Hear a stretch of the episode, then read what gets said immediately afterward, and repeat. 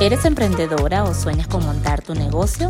Entonces quédate. Este es el podcast donde vamos a conversar acerca de emprendimiento, de negocios, estrategias, sueños y muchas cosas más. Soy Eugenia Molina y esto es Reto Mujer Emprende, el podcast.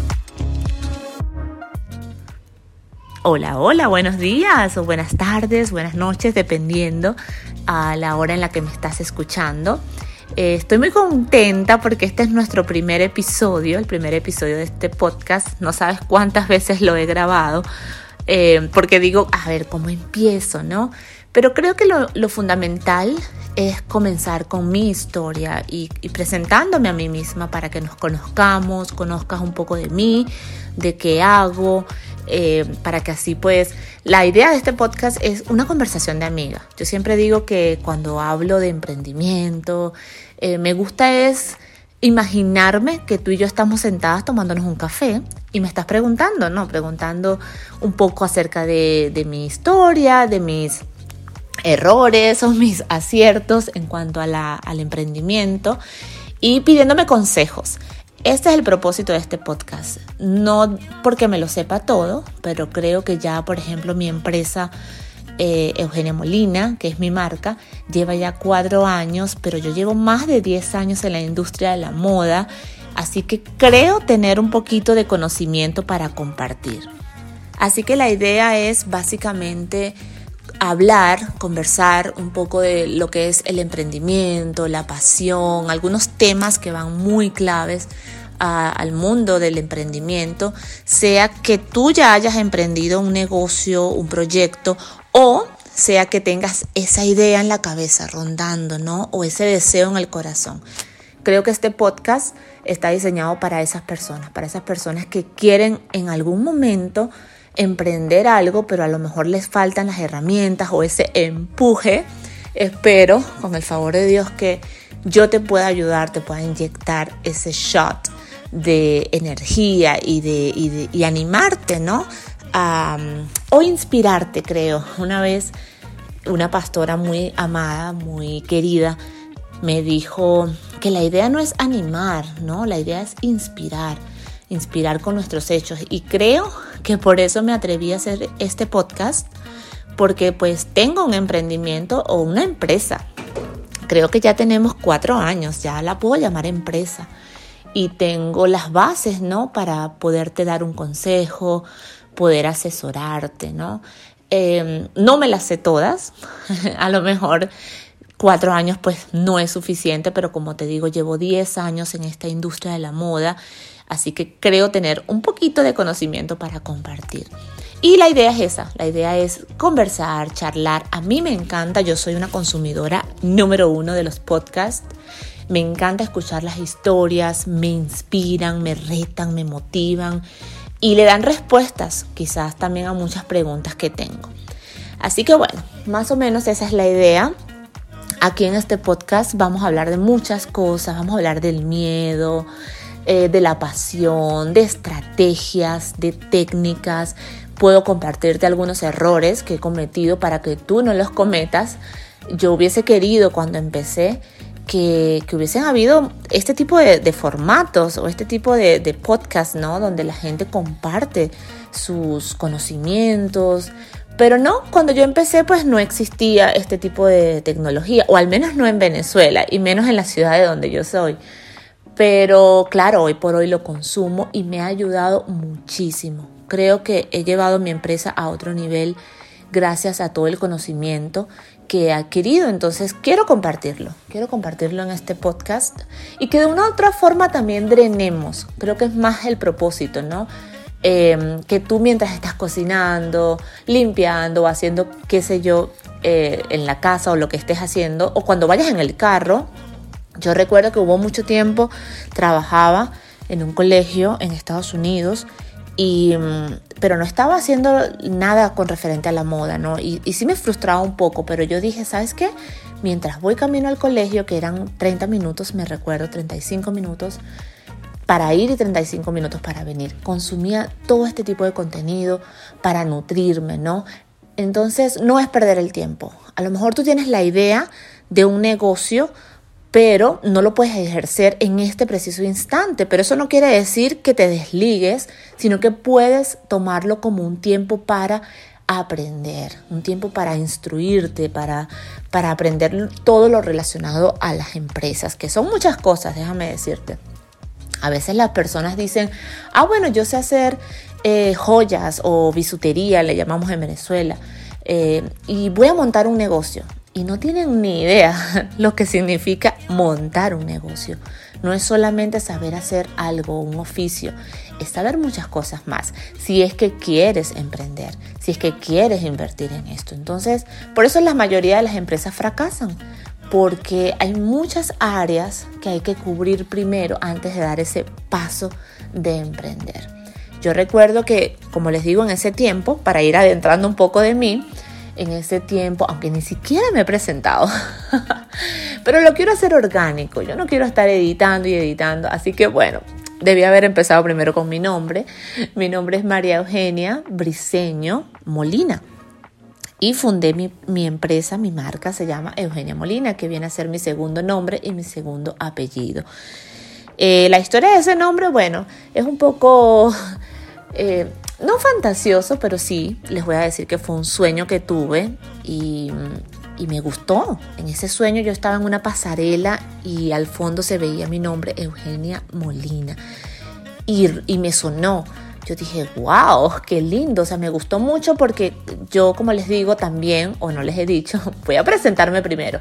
Ese es mi nombre, María Eugenia Briseño Molina. Fundé una empresa de bolsos en aquel tiempo que se llama Eugenia Molina. Hoy por hoy vendemos bolsos, zapatos, estamos trabajando en una colección de ropa. Y para contarte un poco mi historia, soy de Venezuela y mm, desde muy chiquita me apasionó la moda, me encantaba la moda. No sé por qué, hoy por hoy trato de buscarle como que el origen a ese deseo, a esas ganas de, de ser diseñadora, porque primero venía de una ciudad muy pequeña, donde, a ver, no había diseñadores, de moda. Y segundo, eh, no sé, como que no, no era una ciudad donde tú solías ver desfiles ni nada de eso. Así que no tengo ni idea por qué. O bueno, sí tengo idea. Creo que definitivamente Dios puso eso en mi corazón.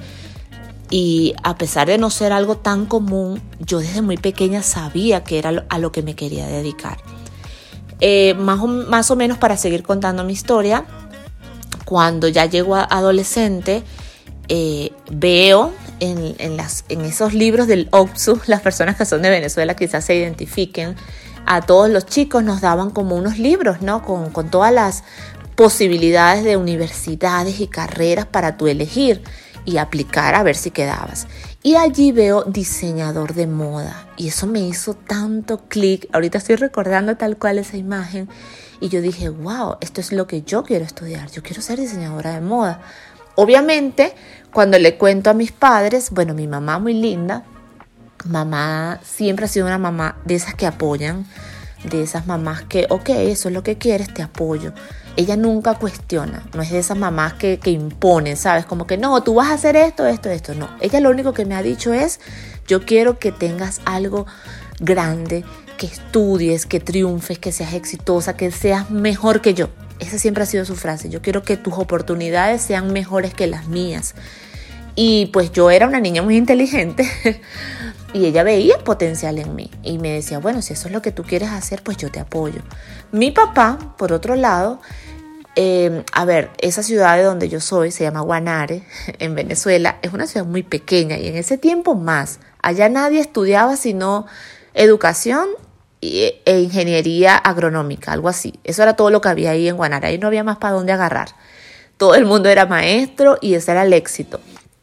Y él me decía, estudia educación. Y yo, no, yo no quiero ser maestra. Pero también me gustaba el inglés. Me encantaban los idiomas. De hecho, mi mamá me compraba esas enciclopedias que venían con el periódico, creo que el Nacional o el Universal. Y me compraba esas enciclopedias carísimas. Y hoy por hoy yo digo, wow, mi mamá no era que tenía un sueldo súper elevado para decir, ah, bueno, tengo como darlo. No, era un sacrificio. Pero ella sabía que me gustaba y pues por lo tanto lo hacía para mí. Entonces yo me debatía entre esas dos oportunidades. Yo decía, bueno, me gusta el inglés, pero no quiero ser profesora. No era mi interés. Yo decía, bueno, me gusta más la idea de ser intérprete, traductora. Eso me llamaba mucho la atención. Y bueno, estaba debatiéndome entre esas dos carreras, diseño de moda o eh, inglés. Claro, en ese tiempo, sí, mi papá me decía mucho, ay papá, espero que no estés escuchando esto, o bueno, puede que sí, creo que mi papá fue, influyó mucho en mi decisión, de buena manera, ¿no? Pero él me decía, ¿a quién le vas a coser tu ropa? ¿A la vecina?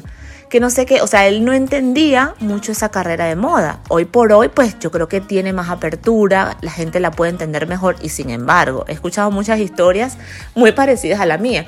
Pero imagínense, eso fue como en el año 90 y algo, creo.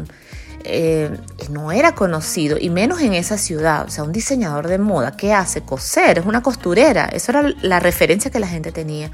Pero yo estaba clara, solo que es lo que no entiendo, porque mis papás no eran adinerados. Yo no estaba rodeada de, ropa de marca ni nada, pero yo tenía tan claro que quería una marca exclusiva. ¿Sabes? O sea, yo nunca me vi como que, ah, bueno, una diseñadora de moda. No, o sea, no. Mi mente era a lo grande, a lo Carolina Herrera, a lo, a lo grande. O sea, yo veía mi, mi tienda, mi marca. Era una niña de visión. se, me, se me paran los pelitos. Pero sí, siempre fui una niña de visión grande. Pero bueno, mis papás no lo entendían y yo tampoco lo sabía explicar porque no tenía la información clara. Yo solo sabía que yo quería tener mi marca grande. Pero cómo lo iba a lograr en una ciudad tan pequeña, pues no lo sé. Así que en ese tiempo, cuando ya decido, ya me gradúo de la prepa, de bachillerato, eh, mi mamá pierde su empleo. Ella perdió su empleo de 20 años. Imagínense el choque. Yo hoy por hoy me pongo en su lugar. Wow, tener una niña bachiller, eh, cuando creo que vienen los gastos más grandes, mi mamá pierde su empleo y yo lo observaba, pero ella muy muy firme en su decisión me decía, "Tú no te preocupes que yo como sea te voy a dar, te voy a llevar a la universidad. Como sea, tú vas a ir a la universidad." Y el plan era sacarme de la ciudad porque como les digo, no habían opciones. Y ella averiguó, ella me dijo, "Bueno, mira, en Maracaibo dan diseño de moda, te puedes ir para allá. Tenemos familia." Y yo la escuchaba, pero como buena hija, voy a, elogiarme, yo observaba que las cosas no estaban bien. Y le dije, mami, ¿sabes qué? Mira, voy a estudiar inglés, es una universidad pública. Si quedo, estudio eso y más adelante estudio moda. No te preocupes porque a mí me gusta. Y eso hicimos. Apliqué en el Instituto Pedagógico en Barquisimeto, una ciudad que queda como a dos horas. Y mi mamá, pues muy linda, me pagó mi residencia, quedé en la universidad. Para hacerles el cuento largo corto, yo me enamoré de mi carrera. O sea, yo dije, yo voy a graduarme con honores porque yo voy a ser la mejor profesora del mundo. O sea, yo voy a quedar trabajando en esta universidad. O mínimo me voy a Estados Unidos o a Inglaterra. Esa era mi, ese era mi pensamiento. Así que eso de la moda pasó a un segundo plano, o tercero, o cuarto. La verdad, nunca más resonó en mi, en mi mente. Yo me entregué por completo a mi carrera. De hecho, me gradué magna cum laude con honores y, y bueno, a Dios gracias, caí en un grupo espectacular. O sea, todos mis amigos eran brillantes, brillantes. Y nos apoyábamos y estudiábamos. Y mi sueño era ser la mejor profesora. Así que eso de la moda quedó en el pasado. Eso era parte de mi pasado de la niña. Luego empiezo a trabajar en, en Barquisimeto y me doy cuenta que no es tan sencillo como yo creía. Y mi mamá creo que la operan para ese entonces y me devuelvo a Guanare. Y me devolví casi que derrotada. Yo decía, bueno, otra vez en esta ciudad pequeña. O sea, como que todos mis sueños menguaron y cayeron. Comienzo a trabajar en un liceo, en el mismo donde yo estudié, que era el mejor liceo. O sea, imagínense, a pesar de ser una ciudad pequeña, aún así yo quedé trabajando en el mejor liceo de Guanare, que es el Liceo Hunda. Y, pero no me gustó. Me di cuenta, yo dije, hijo, esto no es lo mío. a mí me encanta enseñar, pero en ese momento, en bachillerato, me dieron quinto año, que es la prepa. Imagínense una chava de 23 años con unos chicos de 16. Eso era una locura. Y no tuve el apoyo Yo siento que la directora de ese tiempo, no sé, me exigía demasiado y en algún momento me dijo, bueno, tú tienes que resolver, no tienes dominio, me, me cayó duro, o sea, era mi primer año, señora, ¿sabes? O sea, no es fácil. Y eso me traumatizó. Yo dije, no, esto no es lo mío, ¿sabes qué? No, ¿qué tal? Renuncio, no, que... Bueno, al final, no recuerdo si duré, fueron dos años en ese liceo, conseguí un empleo como coordinadora de idiomas en una universidad. Y también trabajé en la universidad, en dos universidades buenísimas y tenía como que, sabes, mi estampa. Era muy buena profesora, soy muy buena profesora. Y bueno, trabajando tal, me di cuenta como que otra vez volvió a mí el deseo de ser diseñadora. Es que no quiero hacer este cuento tan largo, pero bueno. Eh, creo que estas historias a lo mejor te puedes identificar, ¿no? Y eso es lo que quiero, que haya una conexión entre nosotras para que me sigas escuchando. Y en ese tiempo vuelve a mí el deseo de tener una tienda. Más que de ser diseñadora era de tener una tienda. Y monto un tarantín. Vamos a llamarlo el tarantín. Pero para mí era la tienda. O sea, yo nunca menosprecié como que, ah, tengo un puesto. No, era la tienda. Y comencé allí, se llamaba Bohemia. Hice mi registro y vendía ropa. Y ahí me di cuenta que me encantaba la transformación de la mujer. O sea, yo era feliz cuando las mujeres iban a esa tienda, se veían al espejo y se daban cuenta que sí podían verse bonitas. Y ahí yo dije, wow, me encanta esto. Y yo las elogiaba y no era por vender, o sea, lo mío no era, necesito vender, no.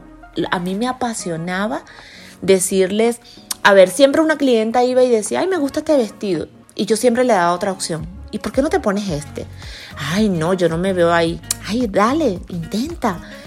Y cuando ellas se veían en el espejo y decían, wow, me veo bonita, yo dije, esto es lo mío me encanta esto, me encanta. Y las veía felices y, contentas. Y eso como que resonó en mí. Yo dije, wow, me gusta. Y empecé a disfrutar más estando en mi tienda que en un salón de clases. Y entonces, pero igual me gustaba. Descubrí, a ver, descubrí que me gustaba enseñar, pero en el ámbito universitario. Porque no me gustaba eso de estar mandando a sentar a la gente. Y la educación en Venezuela Lamentablemente es eso, es silencio, siéntate. Ay, no, eso a mí me aburría. Yo sentía que perdía mi tiempo. A ver, no estoy menospreciando a ningún profesor porque la verdad que los admiro, los admiro como ustedes no tienen idea. Pero la educación en Venezuela es ruda, tienes que tener mucha pasión para poder sobrellevarla. Y ahora más. Entonces yo decía, ay, no, me, me fastidiaba. Me gustaba más mi tiempo en la tienda. Luego volvió a mí la idea de ser diseñadora y descubrí que en Acarigua, a una ciudad a una hora, daban la carrera. Y yo dije, hijo, yo voy a estudiar diseño de moda. Y me inscribí, empecé a estudiar diseño de moda. Era muy rudo porque en la mañana íbamos y veníamos, íbamos y veníamos. Yo eh, convencí a mi hermano que hoy por hoy él sí se graduó de diseñador gráfico y nos íbamos juntos. Y, y nada, yo estudiaba en la mañana, trabajaba en la tarde, la tienda y al final renuncié a mis trabajos y me quedé con la tienda. Luego, bueno, me di cuenta que no, la, economía de Venezuela se estaba viniendo abajo. Eh, se me hizo muy estresante, tenía muchas deudas. Siento que no tuve la orientación eh, correcta, ¿sabes? No tuve una persona que me dijera, mira, los negocios son así, así, así, así yo estaba muy sola en esto. Mi mamá pues nunca en su vida había tenido un negocio, así que no me podía dar muchas explicaciones. Y nadie con respecto a tiendas, yo no tenía ningún contacto directo que me dijera, mira esto, tal. Había un primo que, bueno, por ahí medio lo escuchaba y, y sentía como que me apoyaba de cierta manera en él, pero no era algo tan directo, ¿no? Al final cerré la tienda, estoy tratando de contarles toda esta historia de la manera más corta para no hacer este primer episodio tan largo, pero cierro la tienda y luego, como ya estaba estudiando moda, yo dije, ¿sabes qué? Voy a lanzar una colección, o sea, una locura, pero una locura que me ha llevado hasta donde estoy ahorita. Yo digo que si yo no me hubiese aventado ese primer paso, la historia sería otra, no tuviera esta marca. Y yo me aventé y mi hermano, él siempre apoyándome en todo, mi hermano Luis Miguel, que le mando un abrazo. lo que yo le dijera, él lo hacía. Yo, Luis, hazme esto. Ay, bueno, él me apoyaba. Siempre fue mi apoyo. Y ha sido mi apoyo todavía. Y en ese tiempo me inventé un desfile, busqué niñas que quisieran ser modelos. Ustedes saben que todas las niñas quieren ser modelos. Todas las adolescentes quieren ser modelos. Y de forma gratis, o sea, como que, bueno, sí, listo, te voy a modelar. Y claro, yo les hacía las fotos. Y recuerdo que me aventé ese primer desfile y me acuerdo que fue un chico que se llama John Dervis, que era una referencia en ese tiempo en la ciudad, porque él, él tenía una academia de modelaje. Y yo lo veía tan alegre y su cara era tan sonriente y yo decía, wow, o sea, como que esto es, o sea, que no lo estoy haciendo tan mal.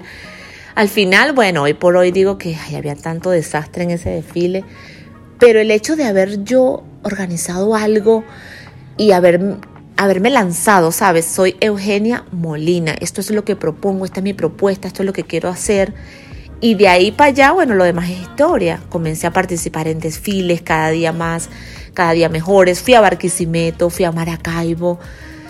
Oh, me da como, ¿sabes? Suspiro de, de qué aventada era yo, o sea, qué atrevida. Nunca tuve miedo.